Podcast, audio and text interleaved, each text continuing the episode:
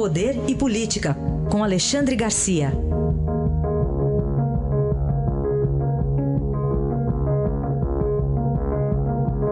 Alexandre, bom dia. Bom dia, Raizen. Alexandre, não se pode mais nem combinar pauta com antecedência, é. hein? Eu, eu, poderia falar com você, vamos falar, abrir com Lula. Não, não podemos. Mas não, peraí, que estão indo lá para casa do Blairo Mágico. Isso, é. então inverteu aqui. Quer dizer, operação em andamento agora. É, pois é. Estavam indo para casa do Blairo Mágico, para o prédio onde ele mora. Disse, será que é Blairo Mágico ou não? E foi. Blairo Mágico pegando documentos, busca e apreensão sobre a delação do ex-governador eh, de Mato Grosso, o senhor Silval, né? e que ele fala que o Blairo pagou 3 milhões para mudar um testemunho lá num, numa questão.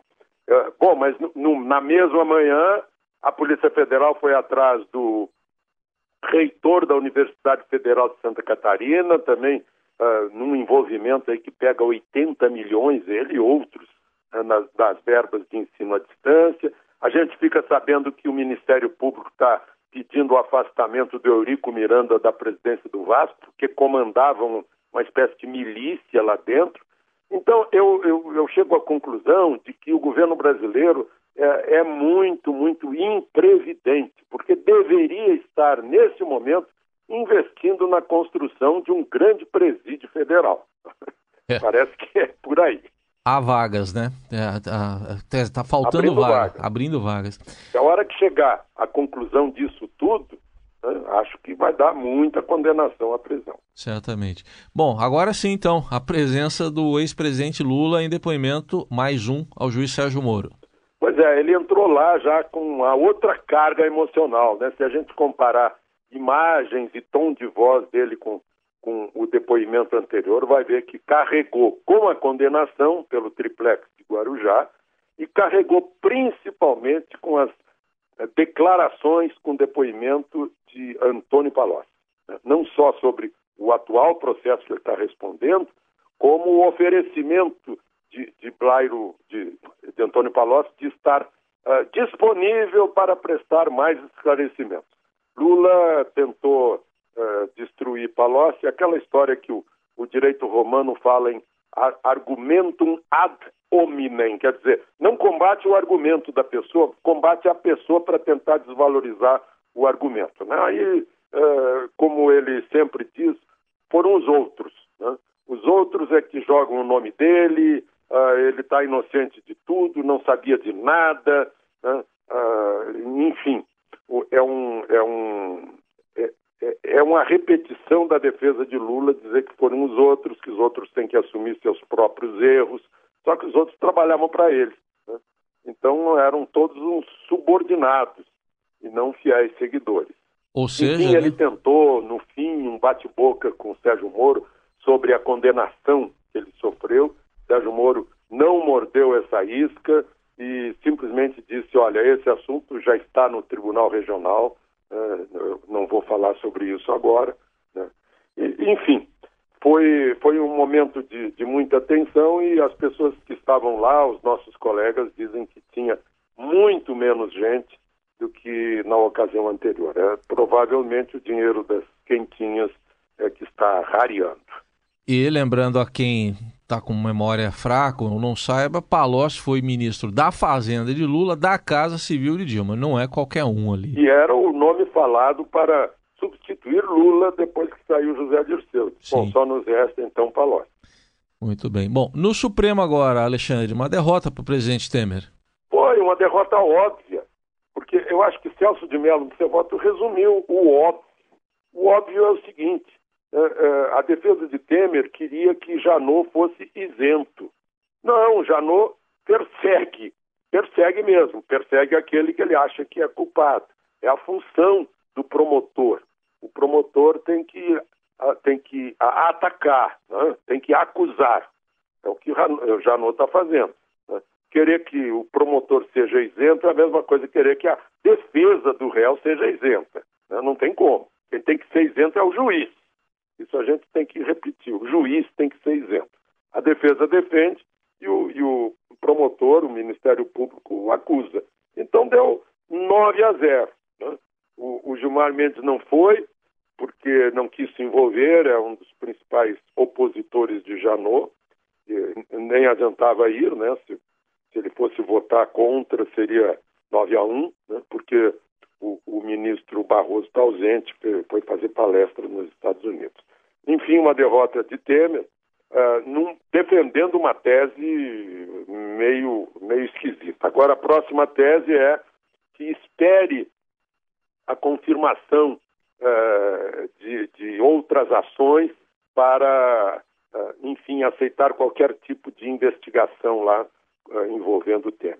O que está se esperando a qualquer momento é o, é o, o, uma nova denúncia, como Janot prometeu ou ameaçou, né, uma segunda denúncia contra Temer, já que Janot vai embora. Essa é a última semana dele. Restam, resta só hoje e amanhã para ele apresentar essa denúncia, está todo mundo esperando. Bom, o procurador Janot deve estar com pressa neste momento. A pressa nem sempre é boa, né? Pois é, a pressa não é boa. Isso me disse ontem no meu programa o ex-ministro do Superior Tribunal de Justiça, Gilson Dipp, que hoje é um, é um, jurista consultor de outros juristas, advogados o procuram para saber. Ele disse: olha, é lamentável que haja pressa, que haja esse linguajar quase chulo, fora dos autos, né? essas coisas de flecha e bambu e, e, e as ameaças de, de Gilmar né? e de outros ministros, está é, tá rebaixando a justiça esse linguajar e a pressa também. Né? Vejam só, hoje saiu depoimento de um delator premiado, o toleiro Lúcio Funaro. Aí eu fiquei pensando sob as luzes do ministro Gilson Dipp. Será que não se confere primeiro se aquilo que ele disse tem alguma prova para sustentar antes de soltar? Né? Temer reclama da condenação, Lula também reclamou da condenação prévia no momento em que solta uma delação premiada sem sequer checar o, o, os fatos, né, se são verdadeiros, porque a homologação só cuida de, de, de outras questões, se a pessoa não estava sob pressão, se fez de livre e espontânea vontade, só isso. Né?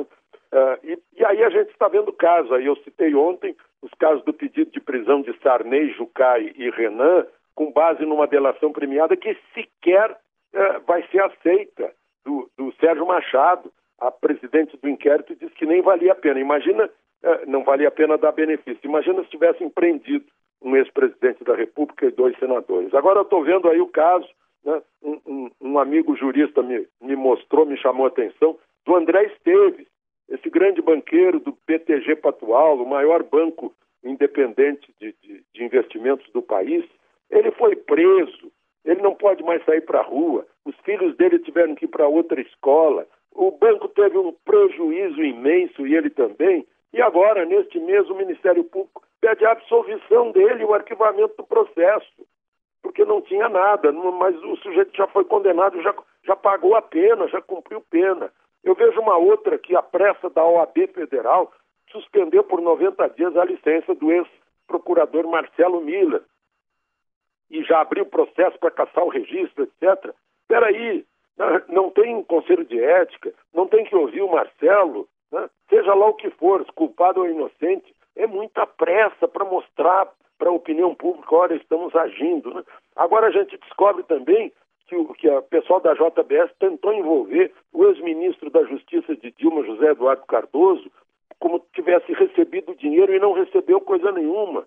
Né? Aí eu fico pensando, no, que o delegado disse, é, uma personalidade voltada para o crime dos irmãos, irmãos Batista. Mas e, quando isso é divulgado, a pessoa já é, já é condenada. Né? O, o, José Eduardo Cardoso aí já estão dizendo, olha, recebeu dinheiro da JBS, não sei o quê, e, e as informações que tem é que não recebeu. Então é muita pressa e eu acho que é muita irresponsabilidade. Não fica bem. Depois dá, dá inclusive elementos para a defesa, na hora Sim. do julgamento, a defesa mostrar que houve pré-julgamento. Agora, quem paga, quem indeniza os danos morais de quem entrou simplesmente numa delação por interesse do delator e depois se, se comprova que não existe uh, evidências, não existe provas no, no, que, que corroborem o, o que disse o delator para se livrar. E a análise de Alexandre Garcia, que amanhã estará de volta aqui ao Jornal Eldorado. Obrigado. Até amanhã, Alexandre. Até amanhã.